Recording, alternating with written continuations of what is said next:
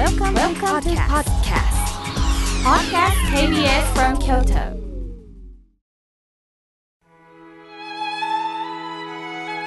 改めまして僧侶の河村明慶です今日の法話のテーマは感謝できる心についてお話しいたします今日は12月9日地球感謝の日だそうですまあ、12月というのは1年の最後の月ですよね。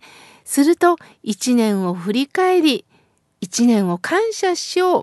そして9日は地球の9の語呂合わせから来ています。さて皆さんはこの1年を振り返り何を思いますか？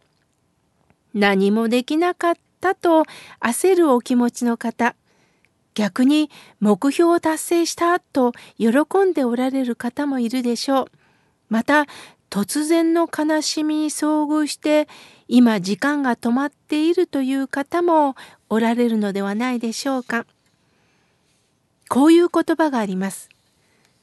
失ったものを数える人あり、与えられたものに感謝する人あり、失ったものを数える人あり、与えられたものに感謝する人あり。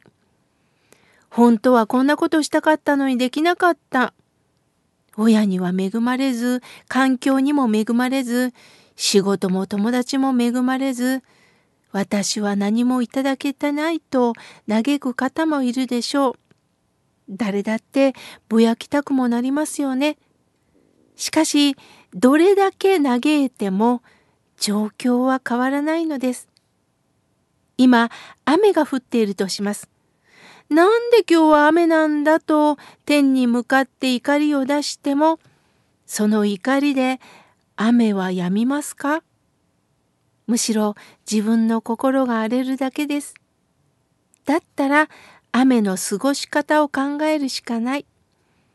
親に恵まれなかったのであれば、その姿を反面教師として視点を変えて素敵な生き方をしている人を参考にして生きることしかできないのです。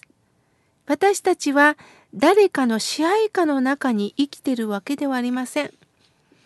友達に恵まれないのであれば自分から面白そうな人がいたら声をかけることもできます。何かの会に行きお手伝いできる。その時は自慢話はしないことです。純粋に付き合っていけばいいのです。つい自分に自信がないと自分を過大評価して注目してもらおうとしますが自分で宣伝しなくてもわかる人にはわかるのです。愚痴も吐きたくなります。しかし愚痴というのは本当は何が大切かがわからずただ文句を言うことにもなります。文句も言いたくなるでしょう。言うだけで終わるのはもったいのないことです。その後あなたはどうしますか？と次に目を向けるということが大切なんですよね。今が満足できないからということで何か不満を持つよりも今与えられているところに目を持っていきましょう。それが先ほどお伝えした失ったものを数えるより与えられたものに感謝できる心の方がとっても心が豊かになりますよね。皆さんの中にも状況は違うと思います。自分の家を持っている人、借家の方、家族のおられる方、単身で生きておられる方、仕事のある方、年金の中でギリギリ生活なさっている方もおられるでしょう。私事なんですが、昔、お花屋さんでアルバイトをしていました。一緒にアルバイトをしてる友人が朝一番に電話かかってきましたね。ねえねえ、風邪ひいたから今日アルバイト休むって店長さんに言っといてって言うんです。え、風邪ひいたの？なんで？って言うと、うちの家広いでしょ？部屋が広すぎてね。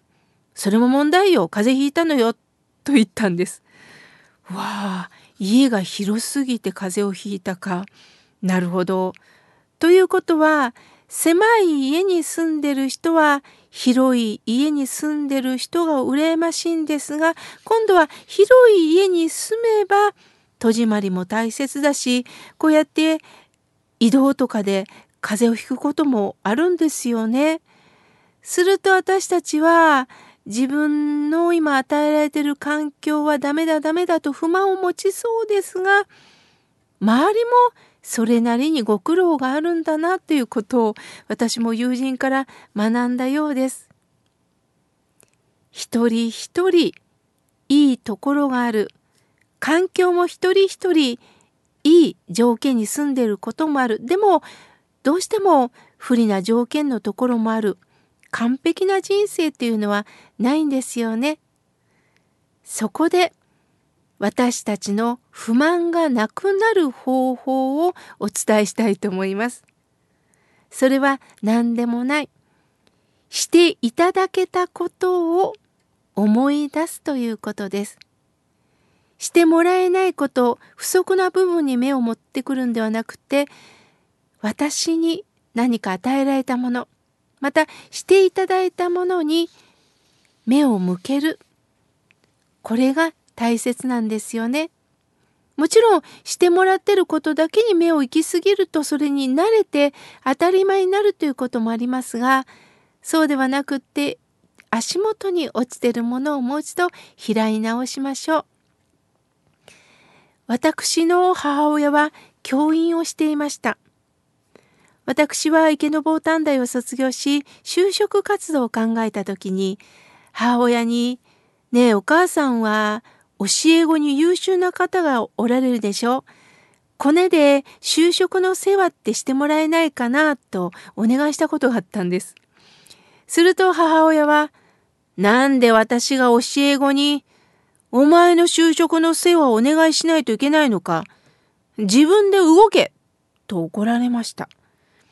その時は愛情も何もない親だと幻滅したんですが、今思えば拒否されたことで私はこうして自ら動き人に声をかけられる人になったんだなと思っています。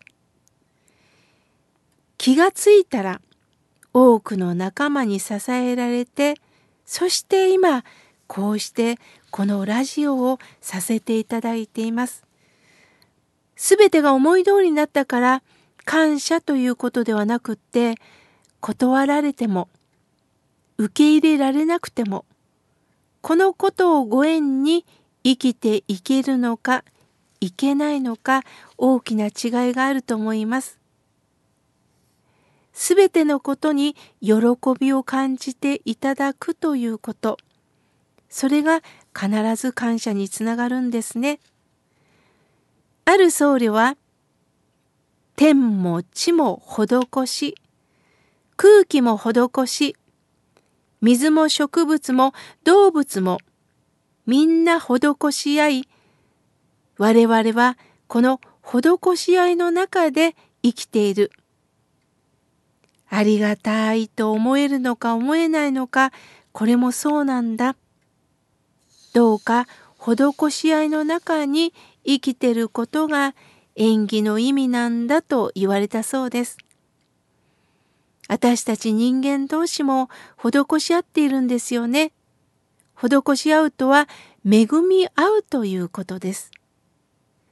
お互い様お互い様困ってる方には気持ちをそっと与え体力でもしも手助けができるんであればやはりサポートをしていけるそしてもしも自分が困っている時には声をかけていくこういった関係性の中で私たちは生きているんですね。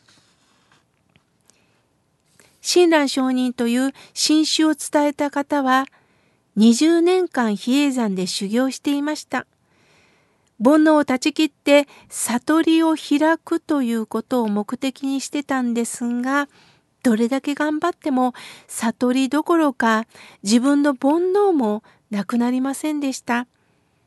悩みに悩んでその時法然上人が煩悩のまま救われるんだ賢くなって救われるんではなくって本当に私は煩悩を抱えてますと自覚したところに救いがあるんだ。